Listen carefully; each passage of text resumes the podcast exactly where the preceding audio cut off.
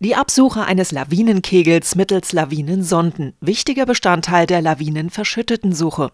Unter anderem mit dieser Definition wird im Internet all jenen aufgewartet, die sich fragen, was es eigentlich mit dem derzeit so viel bemühten Begriff der Sondierung auf sich hat und die zur Befriedigung ihres Durstes nach Bildung die allwissende Internetmüllhalde Wikipedia bemühen. Müllhalde mag zwar jetzt im ersten Moment vielleicht ein klein wenig despektierlich klingen, in Zusammenhang mit dem Begriff allwissend jedoch dürfte sich in den langsam langsam aber sicher verstaubenden Oberstübchen all jener was regen, die die 80er ihre Kindheit nennen. In diese Zeit nämlich fällt eine Fernsehserie nach Ideen des Puppenspielers Jim Henson. Der Vater von Ernie und Bert, Miss Piggy, Kermit und Co. schuf darin einen sprechenden Komposthaufen. Der diente unter dem Namen Marjorie, beziehungsweise eben allwissende Müllhalde, dem Völkchen der sogenannten Fraggles als Orakel bei Problemen aller Art. Womit wir wieder beim Begriff der Sondierung wären. In ähnlich bunter Vielfalt wie die Fraggles nämlich, deren optische Farbgebung fast schon an das heranreicht, was sich im Kleiderschrank und manchmal auch auf dem Kopf von grünen Politikerin Claudia Roth so alles abspielt, versuchen sich derzeit deutsche Politiker verschiedenster Couleur an eben dieser besagten Sondierung. Das Suchen nach dem berühmten gemeinsamen Nenner erweist sich dabei als scheinbar ähnlich schwierig wie das eingangs erwähnte Absuchen eines Lawinenkegels. Das ist das, was sich nach dem Abgang großer Schnee- und Eismassen lassen oder eben wie in unserem Fall nach einer Bundestagswahl am Ende einer Lawinenbahn kegelförmig auftürmt und zu allem Übel meist auch noch sehr dicht ist.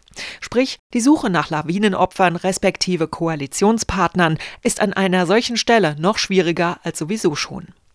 Aber um sich als Opfer einer Lawine zu fühlen, bedarf es offenbar nicht immer Eis und Schnee.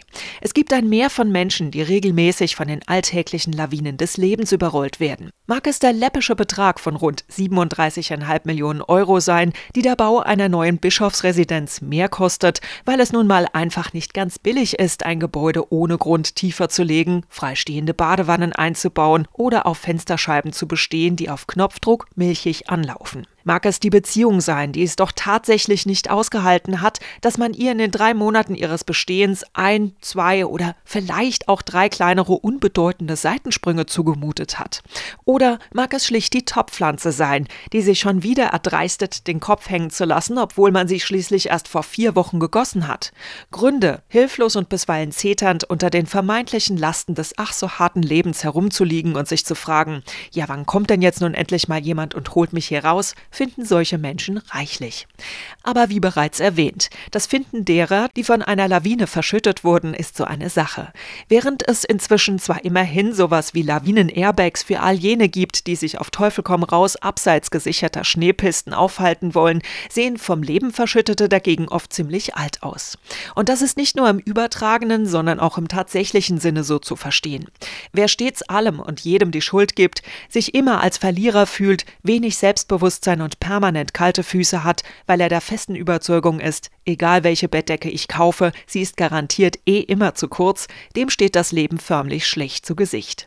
Das Problem derer zu Berlin dürfte das aber ganz sicher nicht sein.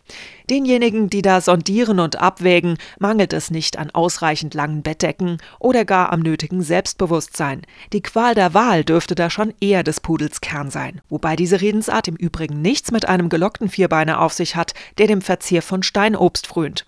Der Spiegel titelte kürzlich Das Herz sagt schwarz-grün, der Verstand schwarz-rot und schreibt dann über schwarz-grün, das Bündnis hätte den Reiz des Neuen, das finden selbst in der CDU-Spitze so einige. Jedoch sei ein solches Gespann auch riskant und man frage sich, wie stabil wird die Regierung, wie verlässlich ist der neue Partner. Tja, wie kann man eine solche Frage beantworten, ohne die Beziehung mit einem solchen Partner überhaupt eingegangen zu sein? Antwort gar nicht. Bestimmte Erfahrungen lassen sich einfach nicht simulieren, berechnen oder mittels statistischer Erhebungen abwägen. Entweder man wagt es oder man wagt es eben nicht. In gewissen Fällen scheint das für die Politik ganz genauso zu gelten wie für die Liebe. Und wie heißt es schon so treffend in einem der vielen Fraggle-Songs? Probier es, dann weißt du, was du meinst. Du weißt nicht, wie man lacht, wenn du nie weinst. Man weiß erst, wo man war, wenn man zu Hause ist, dass du glücklich warst, wenn du es nicht mehr bist. In diesem Sinne, viel Spaß beim Sondieren.